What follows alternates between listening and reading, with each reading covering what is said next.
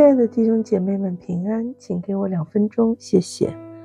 在雅各书第一章第二十三节到第二十五节是这样说的：因为听到而不行道的，就像人对着镜子看自己本来的面目，看见走后，随即忘了他的相貌如何；唯有详细查看那全被使人自由之律法的，并且时常如此。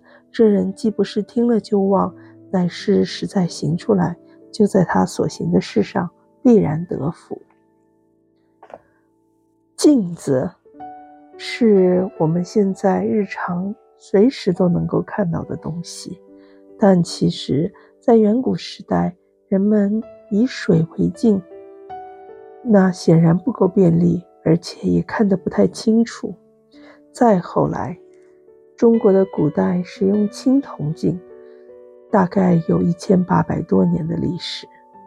古代的青铜镜看得也不清楚，所以后来人们又发明了玻璃镜子。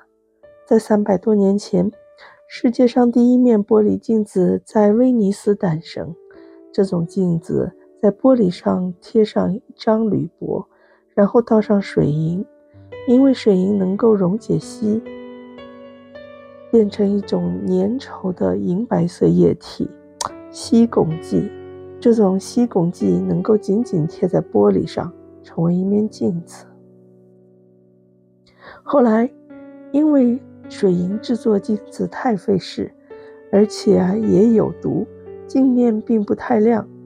德国的科学家李比希又发明了镀银的玻璃镜。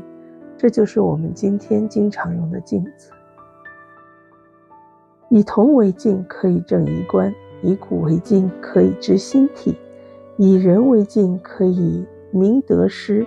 然而，只有当我们与上帝面对面的时候，才能够照见我们的一生。让我们一起来祷告。亲爱的主啊，我们在你的话语面前。就像对着镜子观看自己，我们越看就越能看出自己的不足。然而，若是听到不行道，就像我们看了镜子走了以后，随即忘了我们自己的缺失。所以，主啊，求你帮助我们，让我们在你的话语里面照见自己的真实情况，也给我们勇气改变，给更给我们行道的能力。让我们能够真正的行出你传给我们的善道，感谢你，祷告乃是奉主耶稣基督的圣名，阿门。